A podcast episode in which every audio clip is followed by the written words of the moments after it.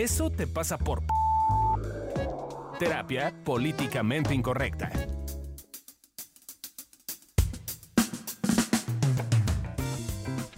Hola, ¿cómo están? Yo soy Alessia Divari, este es el podcast de Evolución Terapéutica, eso te pasa por... Y en el episodio de hoy, eso te pasa por ansioso o ansiosa. Y estoy aquí con... Adriana Carrillo. Y Lorena López. ¿Por qué te escuchas tan cansada, Ali? ¿Por qué me escuchas tan cansada? Eh, así no sé, será porque sigo gripienta. Ya te duró mucho que no se me va. Está complicada. Sigo moquienta, por lo tanto sigo dispersa. Charla. Ténganme paciencia. Ya fue. Ya fue. Pero bueno, hoy vamos a hablar de ansiedad. Sí, ya se irán fijando, pero Adrián y yo, bueno, siempre estamos fijas. Eh, y a nuestro bonito invitado o invitada eh, que nos acompaña en cada episodio, O sea, soy yo en este en caso. este caso Lore, eh, tiene, que para ver, los tiene que ver con que son expertos. Ay, caray, no sé qué tan bueno eso sea, ¿eh? Para la publicidad, muchachos. La vez pasada que en me pegaba, esta que la ansiedad. y ahora todo el híjole. mundo te ve y te dice berrinchuda. Exacto. No sé qué pensar. Pues si eres experta. Ese, Sí. ese título nadie te lo quita. Oigan, entonces hoy vamos a hablar de ansiedad. Pero empecemos, as always, o sea, como siempre. Gracias por la traducción. Con las definiciones del diccionario de la Real Academia Española. ¿Y si son de la Real Academia Española? Eso dice Google. Ah, Yo ok. busco, entro a la página de la red y Ah, ok, copy ahí paste. sale. Ok, ya, ya Copy-paste. entendí, ya entendí. Entonces en mi copy paste dice estado de agitación, inquietud o zozobra del ánimo. Ay, zozobra. No sé qué me da con esa palabra, como que, ay, zozobra. No Como sé. que te dan ganas de suspirar, ¿no? Ajá, como, ay, no sé cómo. Sí, eso pasa. Suena bonita, ¿no? Sí, Fluye bien en el Exacto. lenguaje. como zozobra. pantaleta. No, esa es muy fea. Ya quedamos que pantaleta es horrenda. Eh, y otra definición que nos ofrece la RAE es angustia que suele acompañar a muchas enfermedades, en particular a ciertas neurosis, y que no permite sosiego a los enfermos. Ay, Pobre de pobres ti. Lore. No te Soy permite sosiego. No Neurótica, sosiego. Zozobra, también, ¿no? Les digo que la descripción, mi descripción no, no bueno. muy bonita, muchachas. Eh, ¿Tú cómo lo definirías así como más coloquial, Pues, Lore? sí, eh, de repente lo podemos encontrar como eh, tengo depresión o como que tengo nervios o siempre siento que me está dando algo, inclusive hasta, de, híjole, siento que me voy a morir y me va a dar un infarto, eh, Algo siento algo feo, como... Como, Como ay, temblorina, como, que no me hallo. Como que no me Me hallo, como que ay, tengo mucho estrés. Exacto. ojo, sí, el ojo que te También lo dicen como angustia. Siento Ah. angustia, como que algo en el pechito aquí no me deja Ah, estar. Yo lo he escuchado como hashtag mejor con ribotril o tengo depresión o siento feo, quítamelo. no, mis pacientes llegan y con sus autodiagnósticos de tengo depresión, cuando en realidad lo que Es les pasa es que tienen ansiedad. Sí. Oye, los diagnósticos de ansiedad son terribles. Cada, cada- pues verán, como soy experta en ansiedad, también mis pacientes a cada rato llegan con ansiedad y siempre llegan así de claro, Lore, es que yo ya aprendí que tengo que vivir con la ansiedad. Es con lo único que sí no tenemos que Exacto, vivir. justo, exacto. Es de las pocas cosas que decimos que se quita y llegan así de, es que yo leí un diario en el que la gente ya, y lo haces tu amigo y entonces ya es, es, es aprender a vivir con ellos. No, con el miedo no, no me da mucha esperanza. Con la vergüenza a veces. La tristeza. La tristeza. O sea, digamos que muchas emociones sí no son parte de nosotros y pues tienen su espacio y no forzosamente ni vale la pena que se vayan. Pero la ansiedad ya lo iremos, vi- ya lo iremos viendo. Eh, la ansiedad sí se quita, gente. No hay que vivir con ansiedad. Eso sí, garantizado. Pero ¿cómo? Sí. Y Bueno, de hecho es más fácil de lo que creemos. Antes de pasar al cómo, eh, a mí me gustaría comentarles qué hay en, en términos de la psiquiatría e incluso de la sofi- filosofía con respecto la Sofía. Mana, ese es otro podcast. De la filosofía. Veras, no me ni de ustedes. De la psiquiatría y de la filosofía con respecto a cómo es visualizada la ansiedad. Entonces, por ejemplo, la psiquiatría de plano ya lo ve como un trastorno mental.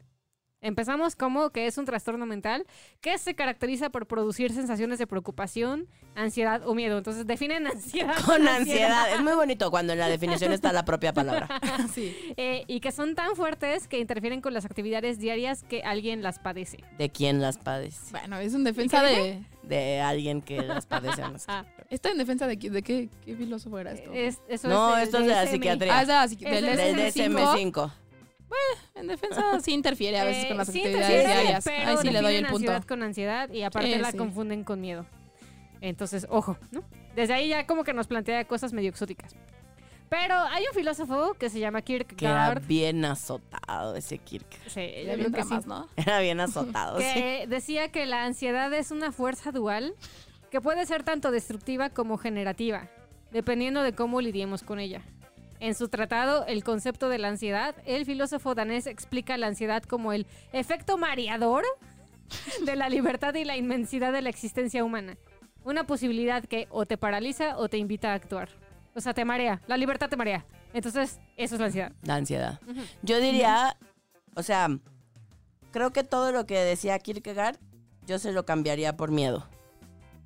Sí. O sea, si en vez de ansiedad le pones miedo, Me parece, más sentido, me parece ¿no? que haría mucho sentido y estaría muy, muy Pero bonito. la parte del efecto mareador de la libertad. Pues porque... Es que todas posibilidades, entonces ante tantas posibilidades ¿Qué ¿qué vas haces? mareas. Pero pareciera Mm. exactamente que, que describe mucho mejor quizás la miedo. sensación de miedo, la emoción de miedo, que la ansiedad. Entonces ya de entrada pareciera que eh, hay una gran dificultad entre distinguir una emoción que es miedo con una sensación que es una alarma, que es la ansiedad. Entonces ya desde ahí ya, ya hay como un tema interesante. Exacto. Y porque si hay ciertas eh, características o ciertos puntos que nos ayudan a empezar a distinguir la ansiedad, ¿no? En esto que decía Adri, eh, es muy fácil confundir miedo con ansiedad. Acá rato es como, ay, tengo ansiedad y no, en realidad es miedo. O, ah, tengo miedo y en realidad sí es ansiedad. Y la ansiedad sí es como esta cosa que sí se siente bien feita y que muchas veces es un poco inexplicable. Pareciera que es una sensación en el cuerpo y que muchas veces, de hecho, queremos ponerle como... Como No, con la mano, ¿no? de O sea, como- moverse. ajá, O exacto. sea, es una cosa que me quiero mover, pero no me puedo mover. Pero No, y no aunque me siento- mueva, no se quita. Exacto, porque es como si, como si adentro de mí algo no estuviera bien como león enjaulado, como siento algo que no sé qué es, pero me lo quiero quitar, pero no puedo, pero... Y además es súper incómodo. Chinches. Eh, yo creo que se debe sentir más feo. La forma en la que yo identifico cuando estoy ansiosa es. Lo siento muy parecido a cuando por alguna razón he ido al Sanborns y me tomo 10 cafés. Ah, dicen que son fuertes. La sensación Exacto, es muy sí, es muy parecida. parecida. o sea, como, cuando te pasaste de cafés mal hechos. como una taquicardia con temblorina incontrolable, pero imperceptible para los demás, pero tú la sientes. Algo así es la ansiedad. Y eso cuando está leve. Sí. O sea, porque hay que decir que empieza así, ¿no? O sea, un ataque de pánico no es otra cosa más que ansiedad llevada al extremo. Eh, eh, es, es este. Es, empieza de esta sensación de me tomé más de unos cuantos cafecitos y tengo como esta temblorina y como esta cosa que me sube y me baja, pero que no sé bien qué hacer, pero que me da como esta angustia, pero como hay como esta preocupación, generalmente sí hay una cosa que se siente en el pecho, hay estas palpitaciones, puedo sudar eh, y va subiendo de nivel, ¿no? Que puede ser como en, en psiquiatría, ¿no? Los diagnósticos bonitos, que es como este trastorno de ansiedad generalizada, que lo siento un poco en todo el cuerpo y por todo y todo el día, pero como constante, pero No pero tan- no, no tan intenso. limitante o no paralizante, a cada vez es más intensa hasta que sí, claramente, la ansiedad sí es una sensación que nos puede paralizar y que nos impide hacer nuestro día a día. Y que ya en niveles fuertes pudiera llegar a confundirse hasta con un ataque cardíaco. Exacto, la gente lo confunde. Claro. Que han llegado al hospital creyendo que están por tener un ataque Un cardíaco infarto. cuando en realidad lo que tenían era un ataque de pánico. En realidad sí, a mí me pasó eso, pero al revés. Llegué a urgencias por un ataque de pánico, claramente. Hice el ataque de pánico y fue cuando me diagnosticaron el problema del corazón. ¿Sí? O sea, tenías ambas. Tenía ambas, ajá, me dijeron, pues sí, tienes un ataque de pánico y también tienes un problema en el corazón. Entonces sí, porque literalmente la sensación sí es es, muy parecida. me voy a morir, me va a dar algo, llévenme a un hospital. En tu caso sí era un poco real. Y, y generalmente el ataque de pánico se siente eh, o como que me va a dar un infarto, ¿no? Como esta cosa en el corazón y que siento la pisada del elefante y que no sé qué me da. Eh, o también yo tengo pacientes que lo viven como no puedo respirar. ¿no? Que es- Como una presión en el pecho. Ajá, que me impide respirar, que, que no puedo meter aire. Em, cuando ven gente con su bolsita, Así. ¿no? Que están respirando, eh, eso tiene más que ver con que eh, se vuelva visual el que sí estás metiendo aire. Y entonces eso empieza a tranquilizar tu corazón de que sí estás... Sí, porque de Sí hecho, está entrando el muchas aire. veces en, en los ataques de pánico, la ansiedad, el simple hecho de tener el ataque de pánico hace que Hace tengas que más tengas ansiedad más. y entonces eso termina. Porque se asustan. te atusta. Pues es que no se siente bonito. Sí. No, la Para verdad los que, que cualquiera que nos haya dado alguna vez un ataque de, o sea, de ansiedad, a que haya- hayamos, hayas o hayamos vivido un ataque de pánico, la neta se siente bien gacho. En, ni- en ningún nivel se siente bonito, ni No. cuando está la Solo va de mal en peor. café Sí. al ataque de Yo pánico. digo que es como echar toda la basura abajo de un tapete, ¿no? Y eventualmente eso Eso explota. se explota, sea como sea. Bueno, pues entonces ustedes estarán preguntando, ajá, ya vi que tengo ansiedad, que a veces la podría confundir con miedo, pero si siento que me voy a morir, pues quizás más bien es ansiedad, ¿no? Pero entonces, ¿para qué fregado sirve la ansiedad? ¿Por qué se siente tan culero? ¿Por qué se siente tan feo? Porque la naturaleza es culera. Ay, Mala con nosotros. Porque Diosito estaba de malas cuando nos hizo. Y dijo, han de sufrir. ansiedad. Y entonces hizo la ansiedad. Dijo, sí, ¿cómo los castigo? Yo digo que así. En esta idea del Dios castigador que nos venden, yo digo que Diosito estaba en un mal día. Ahí te van a lavar la boca con jabón sexóloga por estar diciendo... eh, No, en mi casa no le hacemos a eso, a fíjate. religión. Con fibra. A la, a la religión. Ah, no. Esa es la tuya, mana. ¿Qué? ¿Que no es común que te laven la boca con fibra? Deberíamos hacer una encuesta de eso, Una encuesta de aprovechando eso. aquí el podcast que, que tenemos un, un alcance de A mí nunca me hicieron eso, solo estoy balconeando a alguien en este equipo. Sepa quién. Como casi no me balconean, ya dijimos que, que mi reputación no va a ser tan buena después de este podcast. No, sí, ya va, hay que así, momento de reconocimiento de Lore. Va. Por berrinchuda y ansiosa. Y eso es como yo. No, déjate reconocer. No, es que de pronto, fuera de choro, o sea, para los que han venido escuchando nuestros episodios, una cosa que nosotros hacemos, eh, porque es una de nuestras formas, es hablar de nosotros y ponernos nosotros primero como ejemplo de todo esto que vivimos, lo vivimos también nosotros, pues, o sea, ser terapeuta eh, no me exime de ser ser humano. Eh, y entonces el que nosotros nos estemos balconeando y abriendo nuestro corazoncito, nuestra vida y nuestras anécdotas aquí, eh, eso no nos quita lo buenas personas, pues, ¿no? O sea, mi Lore bonita, preciosa, chula. Ustedes porque no la están Ha viendo en persona. buen. Es guapa, inteligente, Exitosa, exitosa, trabajadora. buena terapeuta, Llévelo, llévelo. solidaria, Oigan, hay que amorosa. ¿Para qué? Iba a decir para venderme, pero eso suena muy mal. Está soltera. Exacto, exacto, exacto. Está soltera. ¿Veinticuántos años? Si alguien le quiere 26, escribir, es 26 berrinchuda, pero ya se sabe contener. Ya, ya, ya. También la ansiedad la, Moría la de ataques de bien. pánico, pero ya no. Ya las pastillas las dejamos ya. Ya dejamos las pastillas. No, no ribotril. Yo no, yo estaba hablando bien. Tú te yo, vuelves a echar. yo. Ay, Voy a parar. un área de oportunidad. Podemos con seguir en el podcast comer lo de la de ansiedad. Bueno, pero te queremos, Lore, y eres un Yo gran ser humano. a ustedes. Bueno, Lore, pero tú que eres experta en ansiedad, entonces, ¿para qué sirve? Pues mira, la, la ansiedad es como esta alarma que bien dijimos que se siente feo. Y entonces como esta alarma del cuerpo eh, para decirnos que hay algo que no estamos sintiendo. Yo siempre he dicho que el cuerpo es sabio, Muy sabio. muy sabio. Y entonces se encontró una forma de avisarnos que tenemos una emoción cualquiera. Eh, puede ser, de hecho, positiva o negativa, entre comillas.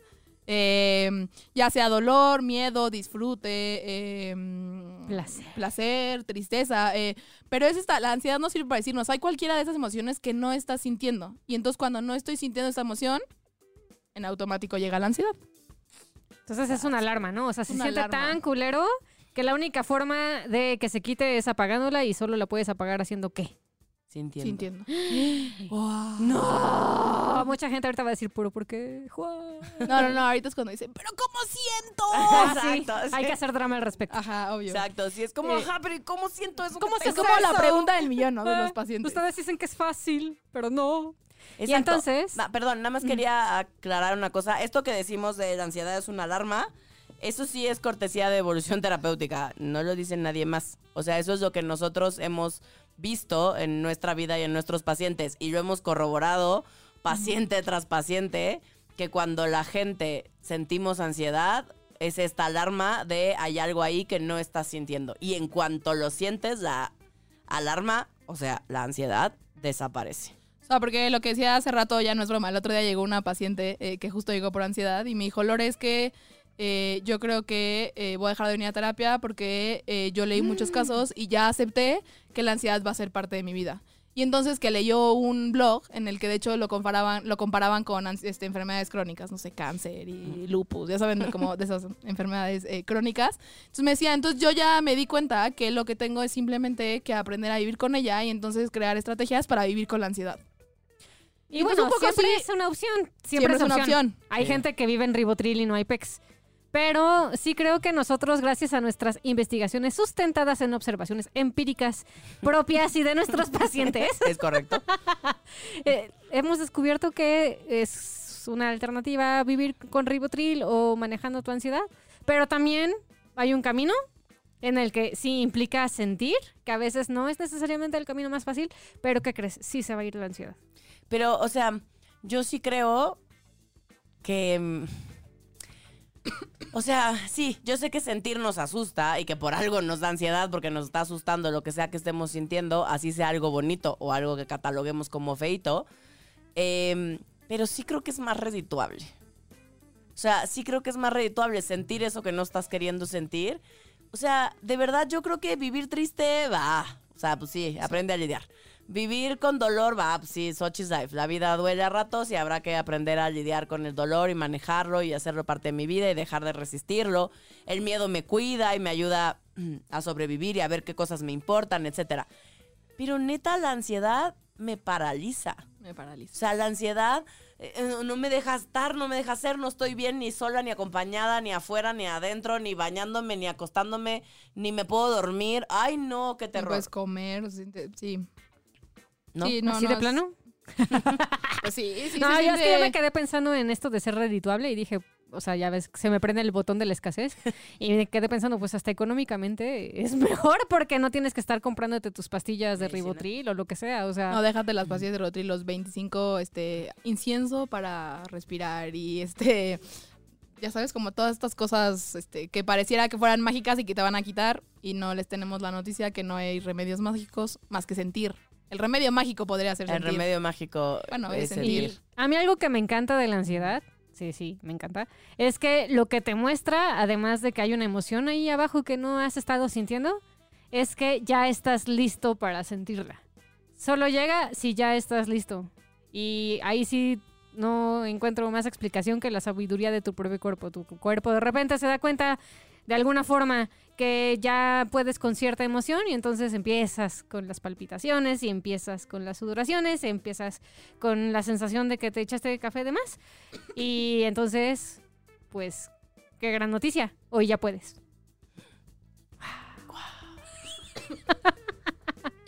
bueno, ajá, ya entendí. Vivo la ansiedad, o más bien, observo que hay abajo de la ansiedad para vivir la emoción subyacente, pero ¿y qué? O sea, el, el tema, el tema con la ansiedad es que se vuelve problemático generalmente desde el día uno que aparece, porque lo que hacemos es ponerle snooze a la alarma, ¿no? Claro. O sea, es ponerle a ratito, te vuelvo a escuchar. Cinco minutitos más. Cinco minutitos más, que se vuelven diez minutitos, que se vuelven quince, que se vuelven un mes, que se vuelven un año, en el que yo estoy corre y corre de lo que sea que me está pasando. Porque además creo que algo que es importante eh, decir es muchas veces la gente, eh, bueno, todos pensamos que eh, solo nos podemos desconectar y solo le ponemos snooze a esas cosas que se sienten feitas. Y la realidad de la cosa es que le ponemos como snooze a todo. Así. Es como si nos anestesiáramos completamente, ¿no? Ojalá solo pudiéramos anestesiarnos quizá eh, del feo. dolor o en lo feo, eh, digo, en, lo en el miedo o en lo que se siente feo, pero en realidad nos anestesiamos por completo, entonces tampoco podemos, em- también nos perdemos de disfrutar las cosas, eh, de sentir conexión, De tomar eh, el reconocimiento. de tomar el reconocimiento, exacto, ¿no? Eh, nos anestesiamos por completo. Eh, también otro problema que yo he observado en mí, en mis pacientes, en Lore, en la gente que conozco, es que a veces quisiéramos como ahorrarnos los pasos y nos queremos quitar la ansiedad, pero sin sentir la emoción que ya estoy lista para sentir. Sí, y la- es como la ansiedad, diría que es como los gringos que dicen que no van a negociar con terroristas. Ándale. Y en este caso el terrorista somos nosotros, ¿no? Sí. O sea, mi Sí, no ansiedad me va a decir, no hay manera, no hay manera, yo no negocio con terroristas. Hasta que no sientas lo que tienes que sentir, voy a seguir aquí y cada vez más intensa. Y hazle como Como quieras.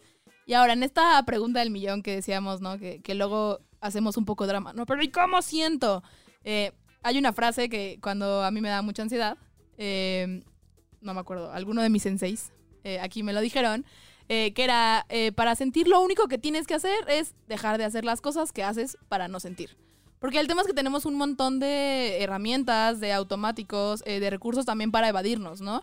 Entonces, si yo ya noto que tengo ansiedad y decido que es una maravillosa idea ponerme a hacer ejercicio, o llenarme de compromisos sociales, o meterme al trabajo a full, mm, quizá ahí hay algo que me está como también como dando esta alarma de, ok, quizá estoy haciendo esto para no sentir. Entonces paro eso y veo qué me está pasando. Y también hay un problema cuando confundimos la ansiedad con cualquier otra emoción. Es muy común confundirla con miedo, con, con tristeza. Eh, creo que en general con esas dos me parece que es con las que más se tiende a confundir. Pero entonces es como si quisiéramos encontrarle una explicación y entonces, ¿qué crees? Ya no estás sintiendo. Ya estás pensando, ya estás tratando de darle la vuelta, ya estás, como decía Lore, ¿no? Con estrategias que lo único que hacen es que evadas sentir. Pero además me parece que es eh, relativamente fácil saber si la estoy confundiendo o no. Porque si de verdad, según yo, es miedo y me doy chance de sentir el miedo y la ansiedad sigue, está fácil, no era el miedo. Claro. Lo que tenías, ¿no? Es ansiedad. Y, y entonces es echarte el clavado de ver entonces que sí hay abajo. Exacto. De probar y probar. Y si no es el miedo, pues la tristeza. Y si no es la tristeza, pues las cosas bonitas. Y así. O la frustración o lo que sea que Y- estaba yo sintiendo, Claro. que dije, ay no, aquí no. Y porque además muchas veces eh, es más de una cosa. O sea, hay veces inclusive que puede ser, ah, tengo miedo y estoy triste, pero también estoy corriendo de que eh, hoy fue un bonito día. ¿No? De de hecho, pueden ser más de eh, una emoción a la vez. Entonces es ir buscando y como ir palomeando, ¿no? ¿Cuál sí y cuál no?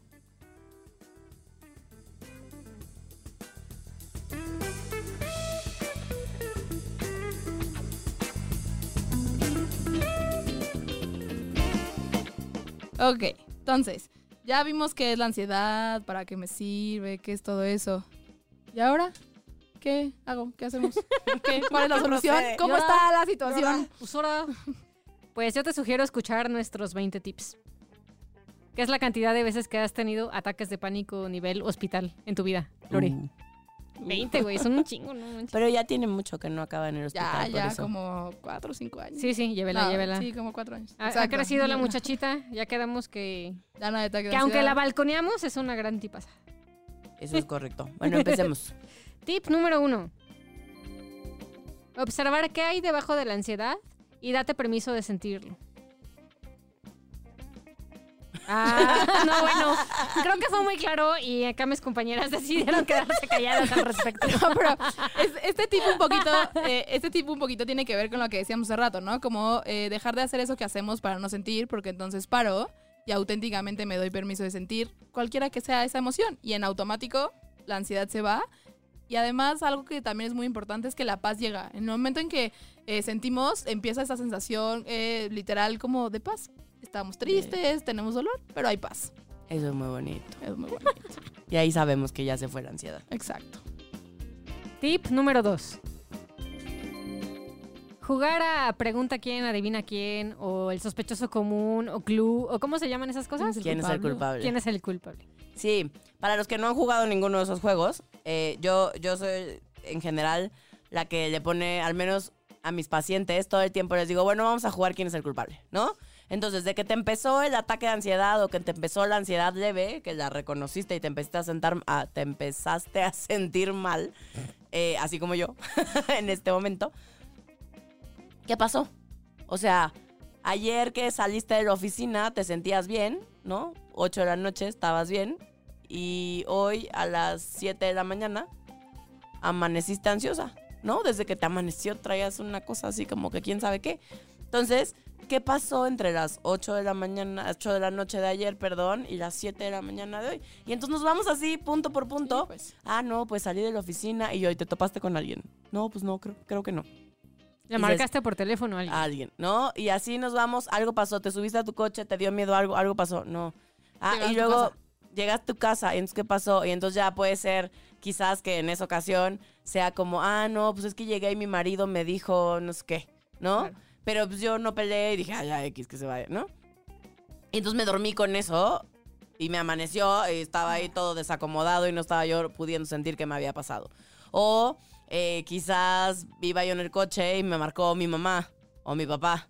Y pues también sucedió algo ahí que no supe cómo acomodar y después empezó como este tema de la ansiedad.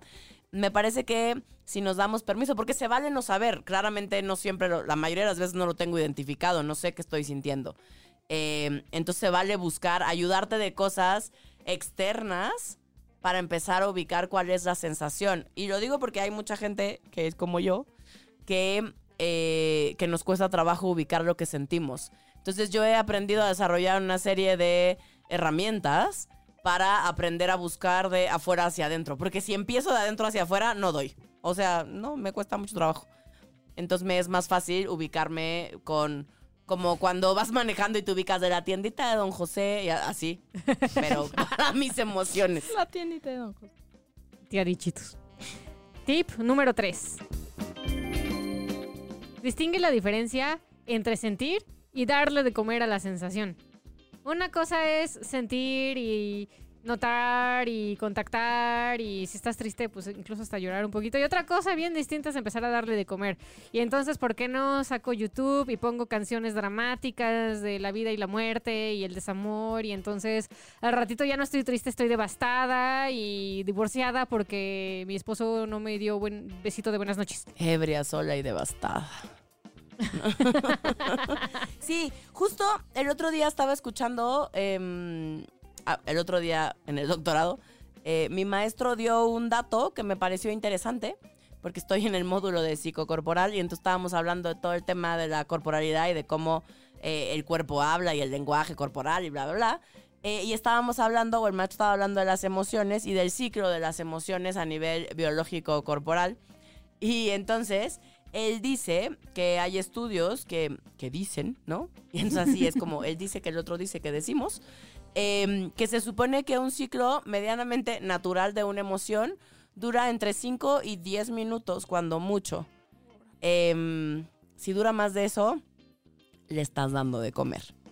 Eh, y no quiere decir que, claro, si estoy triste, quizás pasan y en ese momento me siento súper triste 5 o 10 minutos, pero luego se me baja.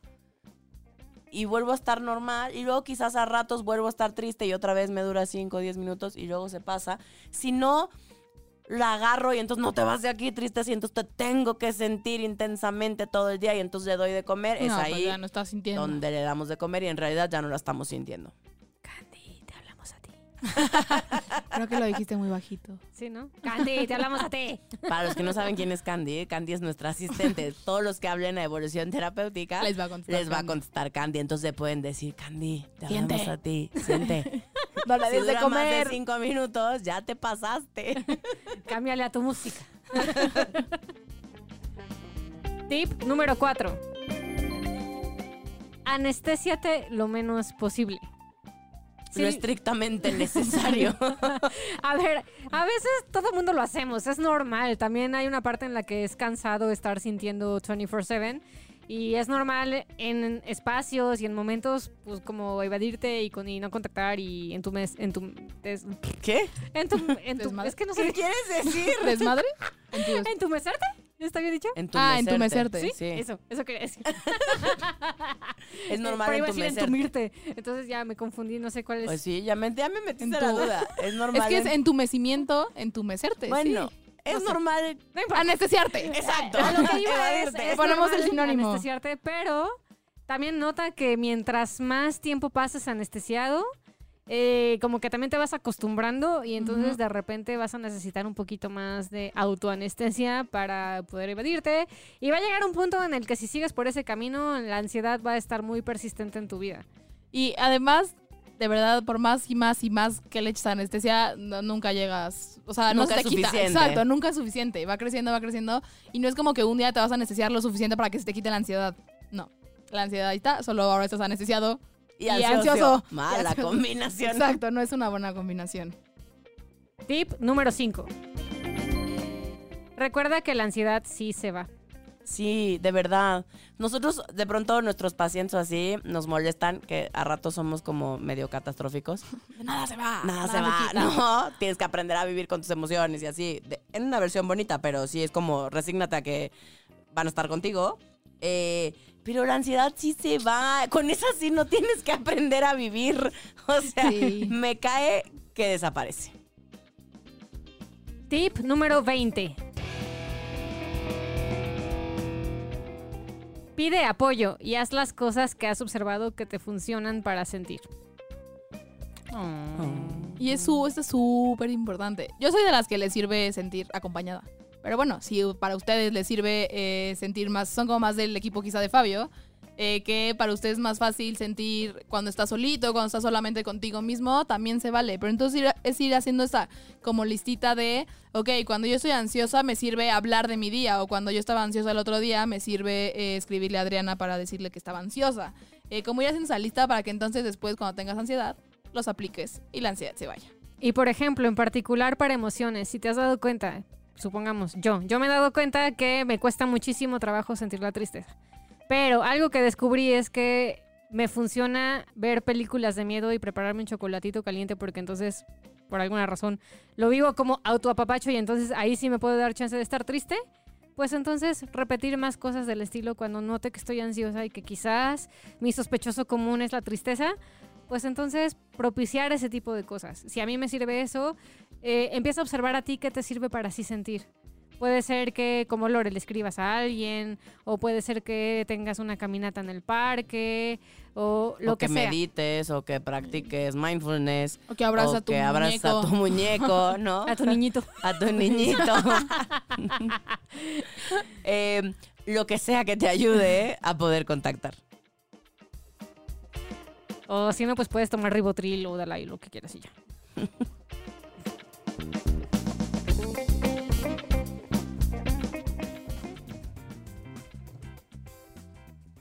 Y bueno, ya llegamos al cierre de este episodio.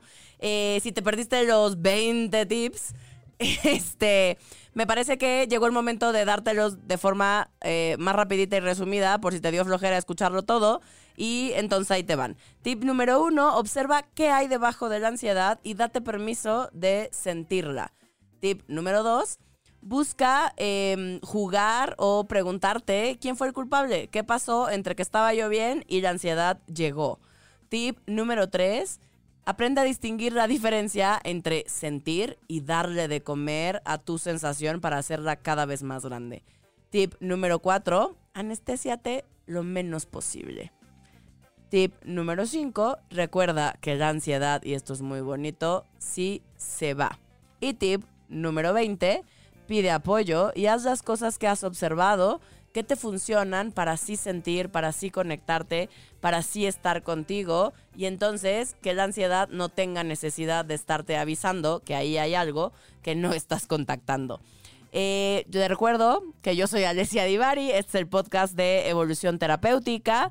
Eh, si nos quieres mandar algún tema, si te ha gustado lo que hemos dicho, todo lo que hemos platicado en estos episodios, también haznoslo saber. Si hay algo que te gustaría que hiciéramos de manera específica, mándanoslo y con mucho gusto lo ponemos sobre la mesa y seguramente lo haremos. Eh, te recuerdo que si estás en la Ciudad de México, puedes hacer una cita con cualquiera de nosotros al 68 40 9301 o vía WhatsApp. También eh, damos citas por Skype al 55 48 79 0009. Damos talleres, conferencias, pláticas. Bueno, hay de todo. Para todos los gustos, todas las edades eh, y todas las necesidades. Nos vemos en el siguiente episodio.